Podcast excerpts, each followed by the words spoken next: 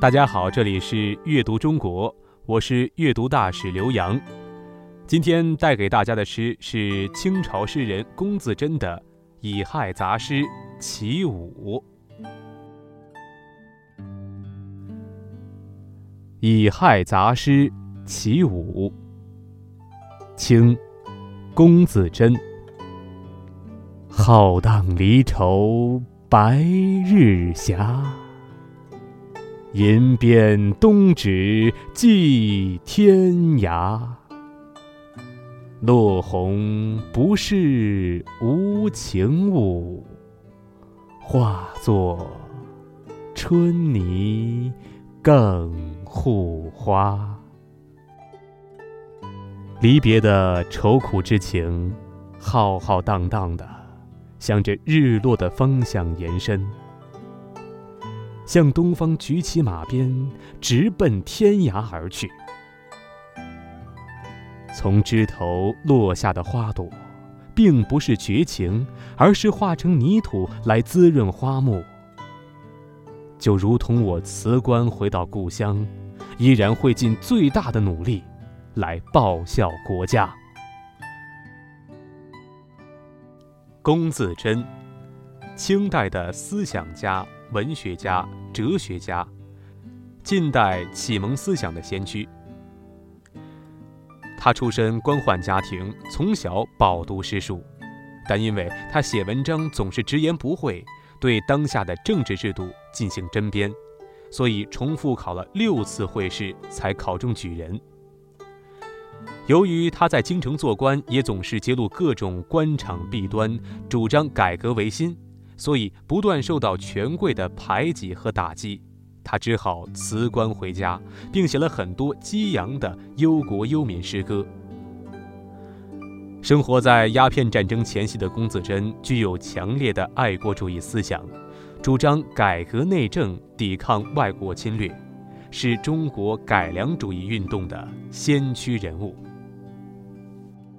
乙亥是我国古代用天干地支来标记的年月，在诗中，它指的是一八三九年，即鸦片战争爆发的前一年。在这里，龚自珍辞官回到故乡，后来又回到京城接家属。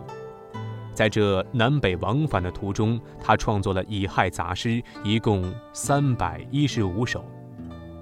此时的龚自珍虽然清楚清王朝的腐败，不愿和封建势力同流合污而辞官回乡，但他十分爱国，仍旧为清朝的命运担忧，为人民的境遇担忧，同时也愿意为国家贡献自己的一份力。鸦片战争爆发之后，龚自珍多次给驻防上海的官员写信，商讨国事，献计献策。可惜他不久就因病离世，年仅五十岁，令人叹息。这首诗是《乙亥杂诗》的第五首，抒发了诗人离京的感受。诗的前两句“浩荡离愁白日霞，银鞭东指寄天涯”，抒发情怀。在无限感慨中表现出豪放洒脱的气概。浩荡是形容水势浩大，但这里用来比喻离愁。白日霞是指在黄昏时分，用晚景衬托离愁，十分淋漓尽致。天涯是指诗人的家乡，杭州。策马离开京城，直至天涯，再也不回来。这样的夸张手法来表现离愁与伤怀，十分贴切。第三四句，“落红不是无情物，化作春泥更护花。”诗人用移情于物的手法，借落花来抒发报国的志向，即使化作春泥，也甘愿培育美丽的春花成长。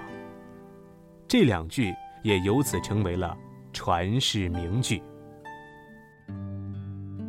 这首诗激昂悲愤，读起来要低沉有力，同时保有对祖国的一片热忱。